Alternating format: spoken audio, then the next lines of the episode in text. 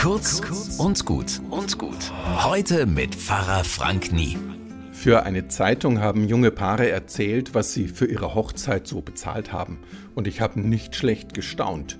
Für eine freie Traurednerin fanden sie 1200 Euro ganz in Ordnung. Schließlich wäre die Zeremonie schön persönlich gewesen. Einen Moment lang wollte ich aus finanziellen Gründen beruflich umsteigen, sofort. Vom Pfarrer zum freien Redner. Zehn Trauungen im Monat, zwölf Mille vor Steuern, pack ich. Aber ich bleib doch lieber als Pfarrer in der Kirche. Denn da kostet meine Arbeit die Paare keinen Cent, weil ich von Kirchensteuern bezahlt werde. Da kann ich mir auch für Paare genug Zeit nehmen, die keine 1200 Euro locker machen können. Und das Beste, bei einer kirchlichen Hochzeit geht es um den Segen Gottes.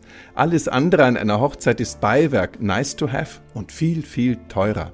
Wie so oft im Leben. Das Beste, Freundschaft, Liebe und Segen gibt's umsonst.